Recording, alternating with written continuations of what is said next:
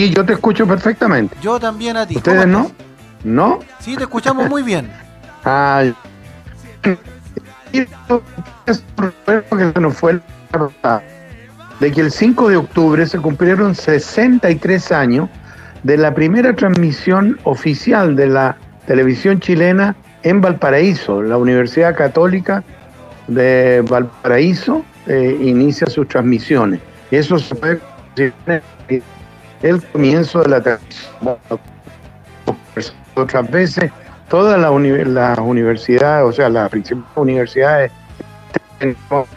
José Luis. La Concepción tuvieron un canal con una concepción. Estamos con un pequeño problema técnico con José Luis, me da la impresión que es de señal. Vamos a. Sí, vamos a retomar el contacto. Nosotros eh, vamos a hacer una pequeña pausa de un par de segundos. Escucho bien. Ahora nos escuchas bien. Nosotros tenemos un pequeño. Yo siempre he escuchado bien. Nosotros tenemos un pequeño problema de, de señal contigo. No sé si Va. puedes quedarte ahí ubicado lo sí, más quieto no, posible. No. Yo espero. Ya. ¿Corto? Ahora ¿O sí. tú cortas? No, te seguimos escuchando. Ya, yo escucho bien. Sí, No he tenido comenta- problema. Estábamos comentando, tú nos comentabas sobre el aniversario de este canal que ya no está en la televisión abierta, por cierto, que es UCB Televisión, 63 años de la televisión chilena. Eh, Bueno, ninguno de los canales es lo que fue, eh, hay que decirlo, salvo, bueno, Televisión Nacional que ha dado varias vueltas, pero en realidad es, todavía es un canal, entre comillas, público. Eh, Estamos también, así que en realidad lo que fue la televisión universitaria en Chile, que fue un ejemplo en América Latina, en el fondo ha desaparecido. ¿Me escuchan? Sí, te escucho, ahora te escucho bien. Ah, ya. Bueno, entonces quería hacer ese recuerdo. En este, en ese canal, por ejemplo, nacieron grandes eh, artistas, eh, también animadores, programas. Usted debe con- acordar, muy joven, el show de goles de Max Cla- Máximo Clavería. Por supuesto. Eh, am- amigo nuestro, ¿cierto? Pero Claro. en la época de gloria de, de show de goles, con los, los mejores participantes, representantes de los equipos de fútbol, fue era un impacto semanal esto, después de los partidos, el comentario en show de goles. Entiendo que este programa todavía está saliendo, no sé si... Sí, se creó como una fórmula distinta. eh, lo compró una empresa a Eduardo Gandulfo, que era el creador del programa, y se realiza en el CDF. Eh, según lo que sé, este programa partió, querido José Luis, con Sergio Brotfeld, eh, por ahí por el año 75, y lo continuó nuestro querido amigo Máximo Claro. Clavería por décadas. Este Ya, pero el asunto es que fue de UCB Televisión y después pasó a otros canales. Creo que terminó incluso en Chilevisión. fue creado en el canal de la Universidad Católica de Valparaíso. Acá Sí, en Antofagasta, algunos de los programas de UCB Televisión se vieron por Telenorte, pero no llegaba a la región Ya. de Antofagasta en ese, en ese Hasta tiempo. Antofagasta no llegaba. Por ejemplo, Ya. los niños antofagastinos no vieron el famoso Pipiripao, programa de Roberto Nicolini, que también fue muy conocido, horas de programación infantil. Sí, no, hay programas muy importantes, pues, sobre todo para los niños. En la UCB Televisión, con la concepción, insisto, de canales universitarios, que hoy día no existen. Y bueno, y el paso sigue la nacional, entre comillas, público, y la creación del Consejo Nacional de Televisión. Sobre esto quería hablar un poco también, porque el Consejo Nacional de Televisión agrupa todos los canales de televisión abierta, es una institución fiscal de- del Estado, pero obviamente creada en el sistema binominal. O sea, están presentes solamente eh, actualmente el oficial y la ni siquiera las nuevas agrupaciones que han surgido o cuando se abrió el tema del binominalismo, otros partidos políticos. O sea que el, el canal, el Consejo Nacional de Televisión es, es una muestra de cómo era el Chile de los años 90. no ha superado ese momento. En todo caso, ha dado, ellos se dedican además de supuestamente fiscalizar todo lo que se dice o se hace a través de la televisión, también hacen estudios, encuestas de, sobre teleaudiencia, que hemos recogido y hemos hablado en este programa algunas veces, eh, que son importantes lo que se hace. Ahora, en materia de estas sanciones, como cuando funciona como tribunal, ha habido de todo, o sea, hay cosas muy favorables y cosas muy condenables también de lo que ha ocurrido.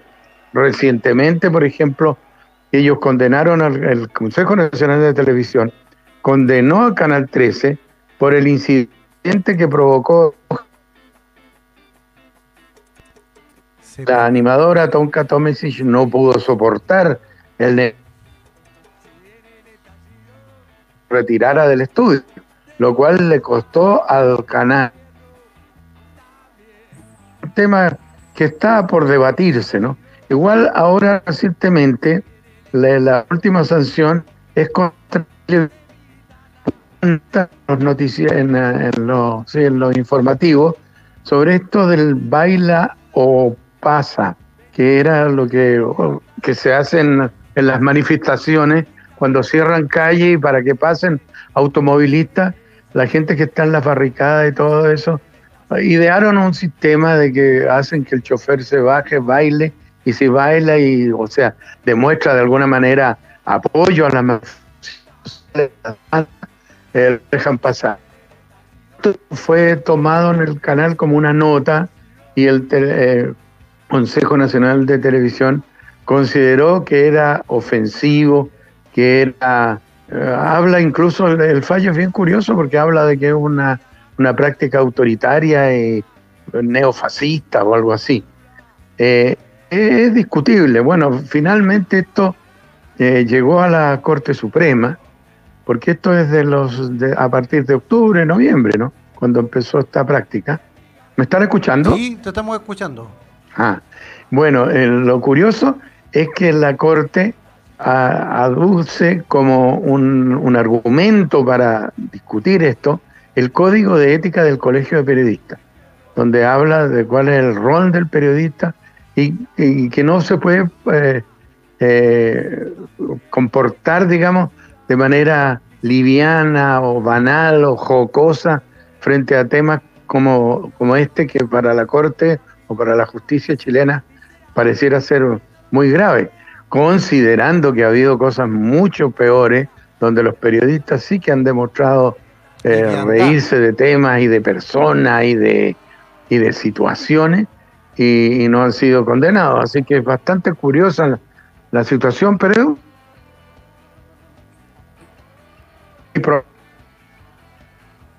el año del 18 de octubre esta práctica podría volver a, utilizarse y vamos a ver cómo los va a tratar el el Consejo Nacional de Televisión, a ver si lo trata. El Consejo y los canales que están coordinados en sus pautas se están preparando ya para este domingo a ver cómo van a enfrentar cualquier cosa de la que se diga o haga a propósito del año del llamado estallido social.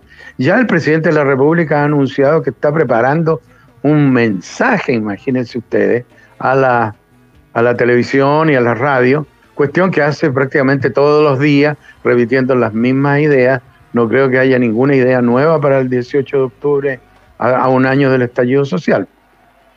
Es muy probable que no, José Luis estaba pensando en el montón de casos antes de que la prensa ha tratado livianamente y que trata livianamente eh, casi todos los días sobre los cuales los tribunales chilenos no se han referido y entre los cuales no han tomado en consideración el código de ética del Colegio de Periodistas. Así que esperemos que que si se va a asumir esta práctica se asuma de verdad y sobre temas con mucho más profundidad. Se me ocurren algunos como la discriminación racial o la discriminación por capacidades diferentes, donde se tratan desde los medios de comunicación de formas totalmente livianas y muchas veces estigmatizantes. Ahora, dime. Eh, no, incluso el tema de género, ahora que está, todos los días hay alguna muchacha, mujer desaparecida, aparecen restos y todo, y la forma en que se encaran estos temas judiciales y homicidios, femicidios, es verdaderamente vergonzoso. Incluso ofrecen abogados para asesorar a la familia, hacen llorar a la familia en cámara.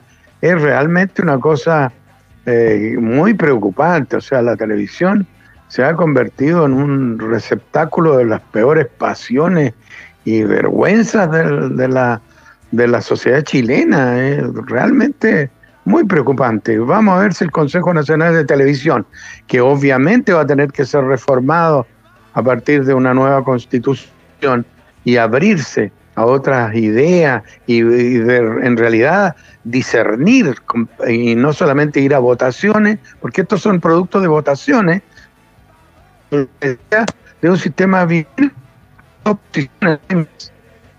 sin duda, claro, hay que revisar la composición de este de este consejo, José Luis, porque representa a la élite política. Parece que a José Luis le entra. Exactamente. Te estaba entrando un llamado, parece. no, yo. Sí. Pero no, A ver si alcanzamos a meter algo del tema. Se nos viene y que ya está por salir, que se está el Congreso es la ley contra el negacionismo. Un debate y sigue el debate en Chile y que realmente, bueno, es muy preocupante porque esto, primero, eh, por ejemplo, Chile, la dictadura, las violaciones a los derechos humanos y en otras partes cosas ya vergonzosas como el holocausto en, Alemania, eh, gente que plantea que la Tierra es plana, ¿cierto? La gente que está en contra de, no sé, las cosas más descabelladas, las vacunas, que sirven y ser eh, normado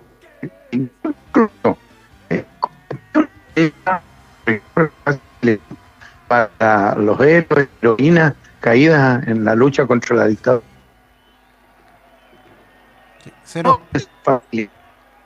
José Luis, lamentablemente se nos pierde el contacto, hay problemas de señal, me da la impresión.